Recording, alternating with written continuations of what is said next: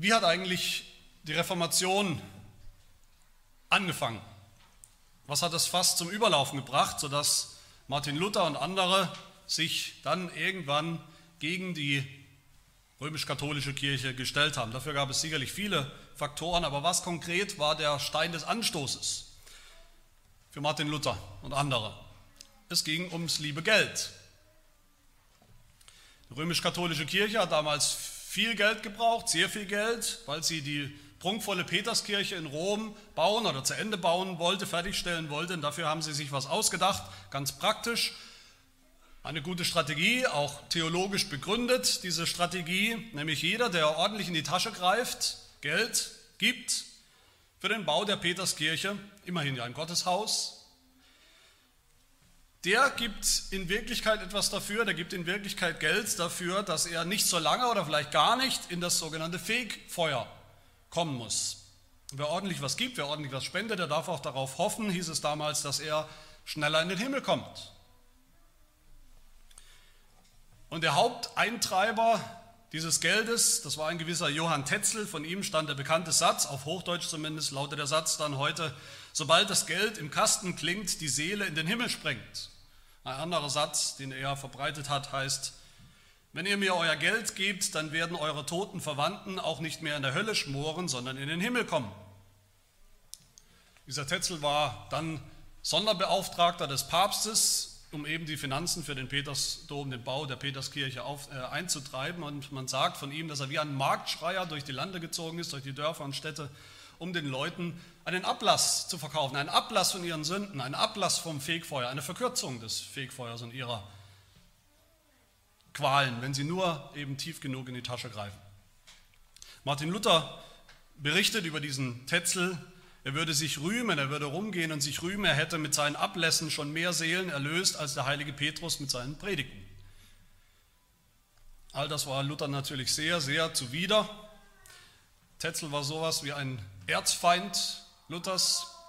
Luther hat gesagt, die Erlösung ist nicht käuflich. Entweder die Erlösung ist völlig frei, kostenlos, finanziell kostenlos, aus Gnade, oder gar nichts. Auch in neuer Zeit, in neuerer Zeit ist das immer wieder eine Kritik gegen die Kirche, die man hört. Auch namhafte Leute, Philosophen wie immerhin ein Friedrich Nietzsche hat ja bekanntermaßen behauptet, die Kirche hätte das mit der Sünde überhaupt erfunden.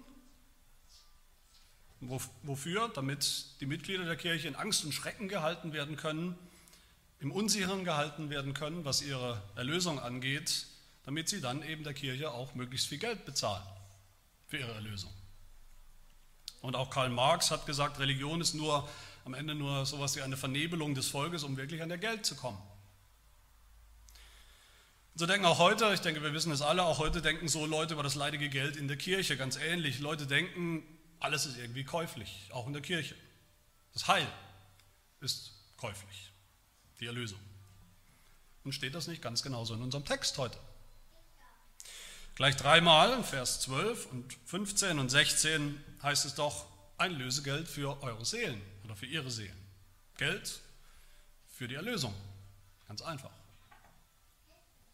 Deshalb müssen wir auch genauer hinschauen. Das Spannende an dieser Passage, was vielleicht dem einen oder anderen gar nicht so klar ist, hier geht es um die Erlösung.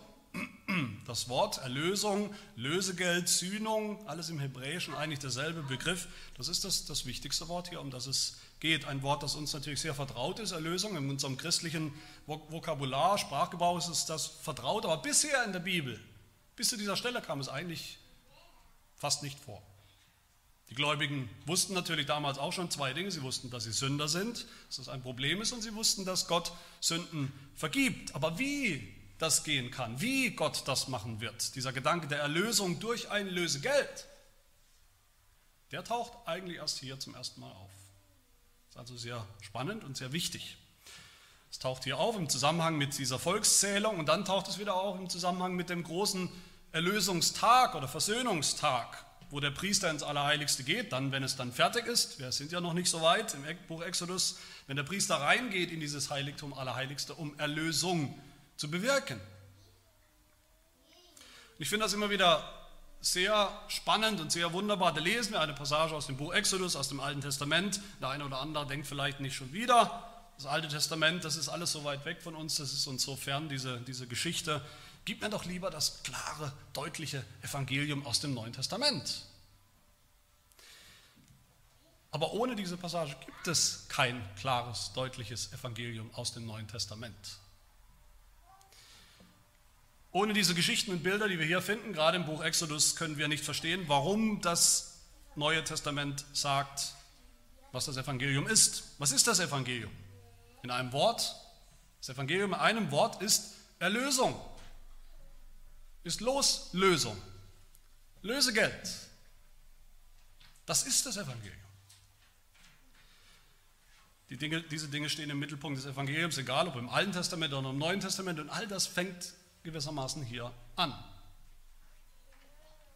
Damit wir verstehen, worum es hier geht in dieser Volkszählung und bei dieser Abgabe, bei diesem Schekel, wollen wir uns drei Dinge anschauen heute Morgen. Erstens die Notwendigkeit der Erlösung, zweitens den Preis unserer Erlösung und drittens das Ziel unserer Erlösung. Und die, die Gliederung, die drei Punkte, sind auch im Faltblatt abgedruckt.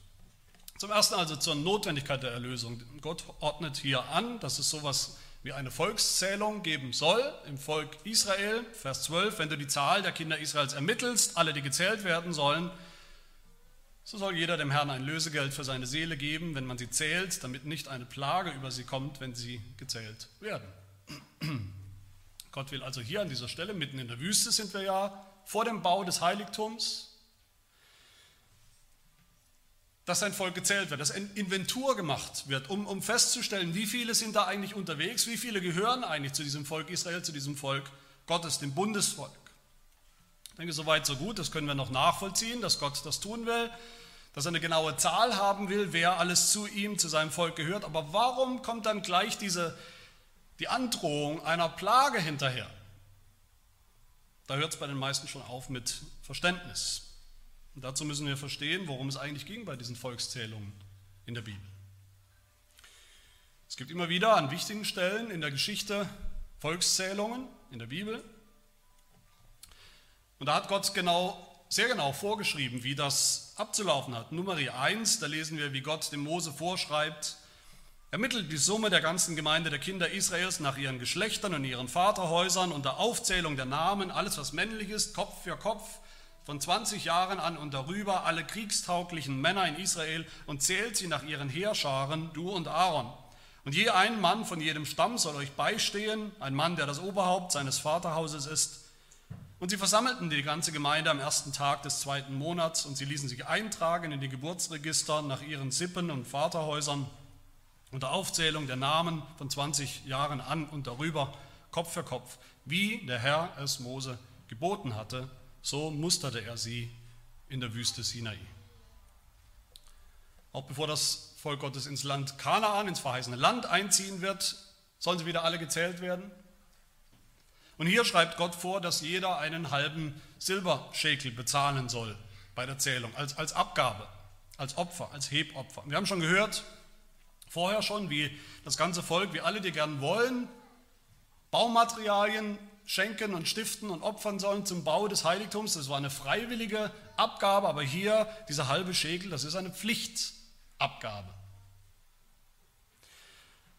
Und diese Zählung des Volkes, das hat natürlich eine tiefere Absicht, eine geistliche Absicht, könnten wir sagen, nämlich herauszufinden, wer zu Gott gehört, wer Gott gehört. Wer sie nicht zählen lassen will, wer nicht bereit ist, diese kleine Abgabe zu zahlen, der gehört eben nicht dazu.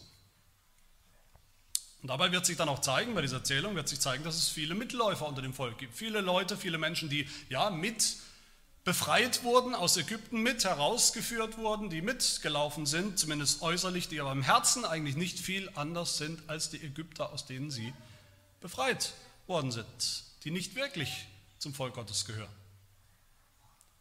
Und deshalb haben diese Menschen was verdient? Die Plagen. Dieselben Plagen wie die Ägypter noch vor kurzem. Weil sie genauso gottlos sind, heidnisch nichtgläubig, wie die Ägypter, von denen sie erlöst wurden, von denen sie befreit worden sind. Aber diese Volkszählung an sich ist schon ein riskantes Geschäft, nicht nur für die, die sich zählen lassen sollten, sondern auch für die, die die Zählung durchführen und organisieren sollten. Für auch ihnen gilt die Warnung vor den Plagen. In 2 Samuel 4, da hören wir, wie David plötzlich eigentlich ganz spontan gereizt wurde, gelockt wurde, versucht wurde, aus heiterem Himmel das Volk einfach mal so zu zählen. Und der Oberbefehlshaber des Heeres damals, Joab, der wollte das nicht. Er hat gesagt, tu das nicht. Aber David blieb dabei, blieb hart und Joab musste anfangen zu zählen und er kam auf 1,2 Millionen Kriegsleute. Und dann lesen wir interessanterweise in 2 Samuel 24, aber nachdem David das Volk hatte zählen lassen, schlug ihm das Gewissen. Er wusste, dass das falsch war, dass Gott ihm das nicht geboten hat. Er wusste, dass er aus falschen Motiven gezählt hatte. Und David sprach zum Herrn, ich habe mich schwer versündigt mit dem, was ich getan habe. Nun aber, o oh Herr, nimm doch die Missetat deines Knechtes hinweg, denn ich habe sehr töricht gehandelt. Aber Gott straft David und das Volk. So lesen wir, da ließ der Herr die Pest in Israel ausbrechen, vom Morgen an bis zur bestimmten Zeit und von dem Volk von Dan bis Beersheba starben 70.000 Mann. Und wir wollen uns fragen oder müssen uns fragen, fragen uns hoffentlich, was war so schlimm daran, dass David das Volk gezählt hat, dass Gott gleich auf, ein, auf einmal 70.000 Menschen getötet hat. Wie ist das zu rechtfertigen? David hatte Angst. David hatte blanke Angst und Entsetzen vor seinen militärischen Gegnern. Und anstatt auf Gott, auf den Herrn zu vertrauen, auf seine Erlösung, vertraute David auf die großen Zahlen, auf das große Heer, die Schlagkraft des Heeres. David hat nicht getan, was Gott ihm aufgetragen hat. Gott hat ihm überhaupt nicht aufgetragen zu zählen. Und, und wenn er es schon macht, dann hat David es nicht richtig gemacht. Das war keine autorisierte Zählung. Und den Schekel, diese Abgabe, hat David auch nicht verlangt, hat David auch nicht eingetrieben. David hat vergessen, dass es Gottes Volk ist. Und deshalb hat Gott eine Plage damals über das Haus Davids und über das Volk gebracht, eine schlimme Plage. Meine Lieben, diese Abgabe, um die es hier geht, dieser halbe Schekel, der sollte sowohl das Volk als auch Mose beschützen vor so einer Plage. Das sollte ein Lösegeld sein für ihre Seelen. Das sollte deutlich machen, so wie der Schekel sowieso schon Gott gehört, so gehört ihr alle, das Volk Gottes, Gott, voll und ganz. Aber dieser Schekel sollte auch eine Erinnerung sein, dass sie, dass das Volk überhaupt nur erlöst werden kann, um einen Preis, dass Sünder überhaupt nur erlöst werden können, um einen Preis, einen hohen Preis. Wie unser Heidelberger Katechismus so deutlich sagt in Frage 12, wie können wir der Strafe entgehen und wieder Gottes Gnade erlangen? Das ist die Frage des Evangeliums natürlich. Und die Antwort, Gott will zu seinem Recht kommen, darum müssen wir für unsere Schuld entweder selbst oder durch einen anderen vollkommen bezahlen. Aber bezahlt werden muss auf jeden Fall. Heller und Pfennig. Irgendjemand muss den Preis der Sünde, den Preis der Erlösung bezahlen. Und welcher Preis ist das? Ist mein zweiter Punkt, der Preis der Erlösung. Gott hat das alles ja im Prinzip schon angedeutet. Gott hat sein Volk schon aus Ägypten herausgeführt, erlöst. Auch diese Erlösung war sehr kostspielig, wenn wir uns erinnern. Das war ja nicht nur eine wunderbare, schöne Sache. Die sind einfach aus Ägypten herausspaziert und das war es dann, Ende der Geschichte. Gott hat damals, um sein Volk zu befreien, hat er was gefordert? Er hat das Leben der Erstgeborenen gefordert. Der erstgeborenen Ägypter ja, aber auch das Leben der erstgeborenen Israeliten war ja bedroht, wenn wir uns erinnern. Und das konnte nur ausgelöst werden, erlöst werden durch Blut. In der Nacht, in der Gott seine Plagen über Ägypten gebracht hat, als der Engel die Erstgeborenen tötete in Ägypten, da haben die Israeliten nur deshalb überlebt, weil sie Blut an ihre Türpfosten geschmiert und gepinselt hatten. Das war der Preis der Erlösung. Blut für Blut. Blut anstelle von Blut. Und hier in diesen Berichten vom Bau des Heiligtums, die wir uns ja auch schon intensiv angeschaut haben, da, da, sehen wir auch dasselbe, dieselbe Botschaft. Damit Israel, damit überhaupt jemand erlöst werden kann, damit Sünder erlöst werden können, muss ein Preis bezahlt werden, ein, ein hoher Preis, der Preis von kostbaren Opfertieren, die getötet werden mussten, viele Opfertiere, viel Blut. Der Preis des Lebens für Leben. Und hier wird das ganz konkret, Vers 13, jeder, der durch die Zählung geht, soll einen halben Schekel geben nach dem Schekel des Heiligtums. Diese, dieses Geld, dieser Schekel ist so eng verknüpft mit der Erlösung, dass er selber eigentlich das Lösegeld heißt, genannt wird in dieser Passage. Das Geld, das Sühnung schafft und erwirkt. Aber natürlich wurden die Israeliten damals nicht wirklich durch Geld erlöst, wie ein Johann Tetzel das angepriesen hat, damals im Mittelalter, 9 Vers 16 sagt, du sollst das Sühnegeld von den Kindern Israels nehmen und es für den Dienst der Stiftshütte geben. Das heißt, dieses Geld wurde verwendet, um das Heiligtum zu bauen. Das Silber wurde verwendet, um das Heiligtum zu bauen, damit dort Erlösung geschieht. Und was ist der Preis der Erlösung? Oder was ist, könnten wir vielleicht eher fragen zuerst, was ist, der, was ist nicht der Preis der Erlösung? Was sagt der Apostel Petrus im ersten Petrusbrief, Vers 18? Denn ihr wisst ja, dass ihr nicht mit vergänglichen Dingen, mit Silber, Silberschäkel oder Gold losgekauft worden seid, aus eurem nichtigen, von den Vätern überlieferten Wandel. Nicht durch Silber, niemals konnte eine Silbermünze, ein Silberschäkel irgendjemanden wirklich erlösen? Was können wir schon geben als Menschen? Was kann der Mensch geben als Lösegeld für unser verkorkstes, gefallenes, sündhaftes, verwirktes Leben? Psalm 49 sagt, die Menschen verlassen sich auf ihr Vermögen und prahlen mit dem Geld, was sie haben, mit dem Reichtum, den sie haben. Und doch heißt es, und doch vermag kein Bruder den anderen zu erlösen. Er kann Gott das Lösegeld nicht geben. Zu teuer ist die Erlösung ihrer Seelen. Wir können es nicht aufbringen, den Preis. Alles Geld der Welt würde nicht reichen. Und Matthäus 16 sagt unser Herr Jesus Christus, was hilft es dem Menschen, wenn er die ganze Welt gewinnt, aber sein Leben verliert? Oder was kann der Mensch als Lösegeld für, seine, für sein Leben geben? Und die Antwort ist nichts. Nichts können wir selbst geben. Die Erlösung von Menschen, von Sündern erfordert einen viel höheren Preis, als wir jemals bezahlen könnten, als wir uns vorstellen können. Und meine Lieben, da fängt das Evangelium an. Das Evangelium fängt damit an, dass Gott in seiner Gnade bereit war und bereit ist, einen Kaufpreis, ein Lösegeld für uns an unserer Stelle anzunehmen, anstelle unseres Lebens. Einen anderen Preis als unser eigenes Leben. Und wie wurden wir erlöst? Wodurch? Was war der Preis? Petrus schreibt weiter im 1. Petrus 1, nicht durch Silber, haben wir gesehen, sondern mit dem kostbaren Blut des Christus als eines makellosen und unbefleckten Lammes. Er war zuvor ersehen vor Grundlegung der Welt. Von Anfang an war das der Plan aber er wurde offenbar gemacht in den letzten Zeiten um euretwillen. Das heißt, all diese Bilder, die wir hier haben im Alten Testament, im Buch Exodus, all diese Schatten und, und Vorbilder, sogar das Lösegeld, was wir haben, all das deutet hin auf Jesus Christus. Jeder Sünder, jede Erlösung von einem Sünder kostet genau denselben Preis.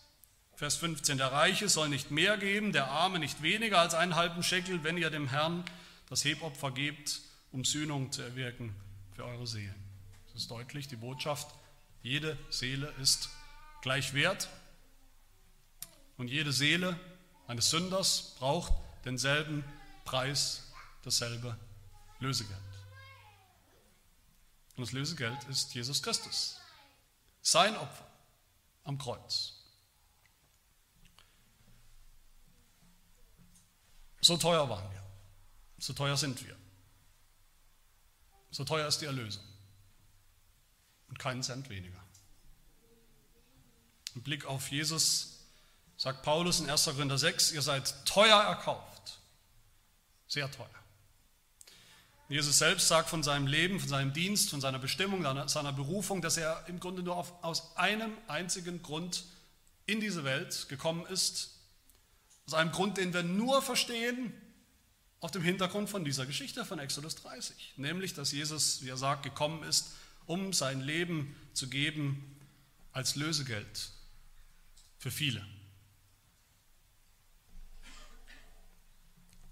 In Hebräer 9 heißt es, wir sind nicht erlöst mit dem Blut von Böcken und Kälbern, sondern mit seinem eigenen Blut ist er ein für allemal in das Heiligtum eingegangen und hat dort eine ewige Erlösung erlangt. Und später im Buch der Offenbarung, da singen die Erlösten das, das neue Lied, ein neues Lied mit dem Text, das Offenbarung 5, Vers 9, du bist geschlachtet worden und hast uns für Gott erkauft mit deinem Blut aus allen Stämmen und Sprachen und Völkern und Nationen. Das ist der Preis den unsere Erlösung gekostet hat und noch immer kostet. So steht es auf Gottes Rechnung, so steht es auf Gottes ewiger Rechnung. Das ist der Preis, der Blut, das Blut Jesu Christi, sein Opfer am Kreuz. Und daran sollten wir denken. Wir sollten eigentlich nicht an den halben Schekel denken, der ja nicht viel wert war, der aber auch nicht wirklich selbst Erlösung gebracht hat, sondern nur gebraucht wurde zum Bau des Heiligtums, in dem dann, wie wir gesehen haben, viele, viele, viele kostspielige, blutige Opfer gebracht wurden. Und das uns hinführt, als, als Bild, als Schatten, wie gesagt, ultimativ hinführt zu Jesus Christus, dem wahren Heiligtum, dem wahren Tempel, dem wahren Hohenpriester, der das wahre Opfer gebracht hat, sein Blut das höchste für uns vorstellbare Lösegeld. Und was passiert, wenn wir einen Kaufpreis, wenn jemand einen Kaufpreis bezahlt, das wissen wir alle, wofür wir bezahlt haben, das gehört uns. Das ist unser Eigentum. Und genauso ist es bei Gott. Aber das vergessen viele Christen oder vermeintliche Christen allzu leicht. Gottes Erlösung führt dazu, dass wir sein Eigentum sind. Gott ist unser Schöpfer, Gott hat sowieso alles gemacht. Deshalb gehört ihm die ganze Erde, das Meer, alles was darin ist, alle Geschöpfe gehören ihm, auch die Menschen, die er gemacht hat. Wir gehören sowieso alle Gott. Aber nach dem Sündenfall, sagt die Bibel, haben wir unseren Besitzer gewechselt. Wir sind unter die Herrschaft des Teufels gekommen. Wir sind Eigentum des Teufels geworden, des bösen Pharaos. Aber Gott hat uns erlöst vom Pharao, vom Teufel. Gott hat uns zurück erworben, zurück erkauft, teuer erkauft. Und jetzt gehören wir Gott zum zweiten Mal, ganz neu.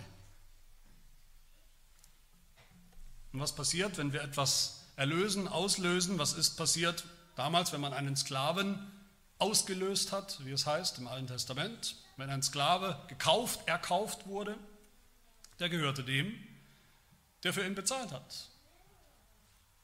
Und das ist durch und durch biblische Redeweise. Das ist die Redeweise des Evangeliums. 1. Korinther 7 schreibt Paulus, der im Herrn berufene Sklave ist ein Freigelassener des Herrn. Ebenso ist auch der berufene Freie ein Sklave des Christus. Ihr seid teuer erkauft, werdet nicht Knechte oder Sklaven der Menschen. Warum nicht? Weil wir Gott gehören, weil wir Sklaven Gottes sind in Jesus Christus durch diesen Kaufpreis. Sagt es auch wieder unser Heidelberger Katechismus so wunderbar gleich in der allerersten Frage. Frage 1, was ist dein einziger Trost im Leben und im Sterben? Dann heißt es, nicht gleich im ersten Satz, er, also Jesus, hat mit seinem teuren Blut für alle meine Sünden vollkommen bezahlt. Den Preis. Und mich aus aller Gewalt des Teufels erlöst. Das Wort, das wir hier finden. Und deshalb können wir oder müssen wir jetzt auch das sagen, was der Katechismus weiter sagt, nämlich dass ich mit Leib und Seele im Leben und im Sterben nicht mir, sondern meinem getreuen Heiland Jesus Christus gehören. Wer den Preis bezahlt hat, dem gehören wir. Der Schekel, den Gott fordert von seinem Volk, der zeigt uns, dass wir nicht uns selbst gehören, sondern Gott. Und was bedeutet das für uns ganz praktisch als Christen? Was ist das Ziel dieser Erlösung? Darüber reden wir nicht oft. Wir Christen reden oft von, von Erlösung, reden wir oft, ja. Aber nicht wozu, nicht was dann die Folge ist, wie wir dann leben sollen. Das ist mein dritter und letzter Punkt, das Ziel der Erlösung. Eigentlich ist das nicht so kompliziert, denke ich, was ich gerade gesagt habe. Wer einem anderen gehört, wer ein Sklave Gottes ist, ein Sklave Christi, der tut auch, was sein Herr verlangt, fordert. Der lebt auch seinem Herrn entsprechend, der tut den Willen seines Herrn. Der, ist nicht, der tut nicht mehr den Willen seines alten, vorherigen Sklaventreibers, des Teufels. Der tut den Willen Gottes. Der tut und bringt gute Werke. Der lebt ein Leben, was Gott gefällt, ein Leben der Heiligung. In Titus 2 ist die Rede auch von unserem Erlöser, von unserem Erlöser Jesus Christus, der sich selbst für uns hingegeben hat, um uns von aller Gesetzlosigkeit zu erlösen und für sich selbst ein Volk zum besonderen Eigentum zu reinigen, das eifrig ist, gute Werke zu tun. Das ist die biblische Logik oder die Logik des Evangeliums. Erlösung, dann Eigentum Gottes und dann Eifer für gute Werke. Erlösung, Erlösung, Eigentum, Eifer. Genauso in Römer 6, wo der Apostel Paulus sagt, ihr wart Sklaven der Sünde, jetzt aber, da ihr von der Sünde frei und Gott dienstbar geworden seid, Gottes Sklaven geworden seid, habt ihr als eure Frucht jetzt die Heiligung. Ganz logisch. Wer viel darüber nachdenkt, sich bewusst macht, welchen unfassbar hohen Preis Gott aufgebracht hat für uns Sünder, um uns zu erlösen. Wer würde dann hingehen und weiterleben in seiner Sünde, sich wieder unterknechten, unterjochen lassen von dem Teufel? Wer würde dann sagen, wenn Jesus für mich schon den ganzen Preis bezahlt hat, dann ist alles geritzt, dann warum soll ich dann noch mein Leben ihm hingeben als Opfer? Apostel Paulus sagt in Römer 12, ich ermahne euch nun, ihr Brüder, angesichts der Barmherzigkeit Gottes, dass ihr eure Leiber darbringt als ein lebendiges, heiliges, Gott wohlgefälliges Opfer. Das sei euer vernünftiger Gottesdienst. Passt euch nicht diesem Weltlauf an, sondern lasst euch in eurem Wesen verwandeln durch die Erneuerung eures Sinnes, damit ihr prüfen könnt, was der gute und wohlgefällige und vollkommene Wille Gottes ist. Das ist unser Opfer. Das ist das Opfer, das Gott von uns fordert, sagt der Apostel Paulus. Das ist unser Hebopfer. Weil wir Gott gehören, geben wir es ihm. Das rettet uns nicht, dieses Hebopfer. Dass wir eifrig sind, gute Werke zu tun, rettet uns nicht. Dass wir nach Gottes Willen fragen und ihn tun, so gut wir können, das rettet uns nicht. Das erlöst uns nicht. Aber es ist die logische Folge davon, dass wir erlöst worden sind durch das Opfer, durch den Kaufpreis, den Jesus Christus bezahlt hat. Ich meine, ich hoffe, wir erkennen, dass das ganze wunderbare Evangelium hier in diesen Versen, in diesen Bildern, in dieser Geschichte im Buch Exodus, lasst uns erkennen, zuallererst, wie wir es gesehen haben, dass wir diese Erlösung bitter nötig haben bitter nötig haben als Sünder. Verdient haben wir nur eins, verdient haben wir den Fluch Gottes, haben wir seine Plagen als Sünder, sein Zorn. Aber lasst uns dann vor allem erkennen, lasst es uns immer wieder neu durchs Herz gehen, immer wieder neu erkennen, welchen Preis Gott bereit war zu zahlen für uns, um uns, um mich als Sünder, der nichts davon verdient hatte, zu erlösen. für Sünder, die keine tollen Hechte waren oder sind, für Sünder, die noch seine Feinde waren, Christus ist für uns gestorben, als wir noch kraftlos waren, sagt Paulus im Römerbrief. Da war nichts, keine Kraft, nichts vorzubringen, kein Geld, kein Preis. Wir waren einfach nur hoffnungslose Sünder. Und dann lasst uns das einzig Logische tun, das einzig Richtige tun, als Konsequenz. Ihr seid teuer erkauft, sagt Paulus. Darum verherrlicht Gott in eurem Leib, in eurem Geist, die Gott gehören. Flieht die Unzucht. Oder wisst ihr nicht, dass euer Leib ein Tempel des in euch wohnenden Heiligen Geistes ist, den ihr von Gott empfangen habt, und dass er nicht euch selbst gehört? Das hat praktische Auswirkungen für jeden Tag, für alles, was wir tun. Für den Kampf gegen die Sünde, für den Wandel nach, nach Gottes Willen, nach seinen Geboten. Lasst uns leben als erlöst.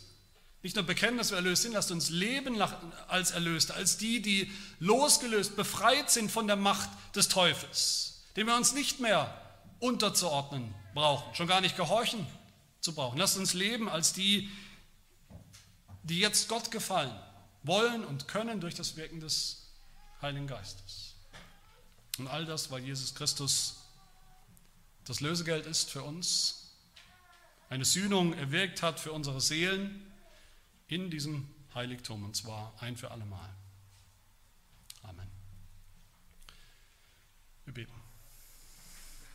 Wir danken dir, Herr, dass du uns im Kleinen wie im Großen immer schon hingewiesen hast auf den einen Ort, die eine Person, wo wir Erlösung finden können für unsere Seelen.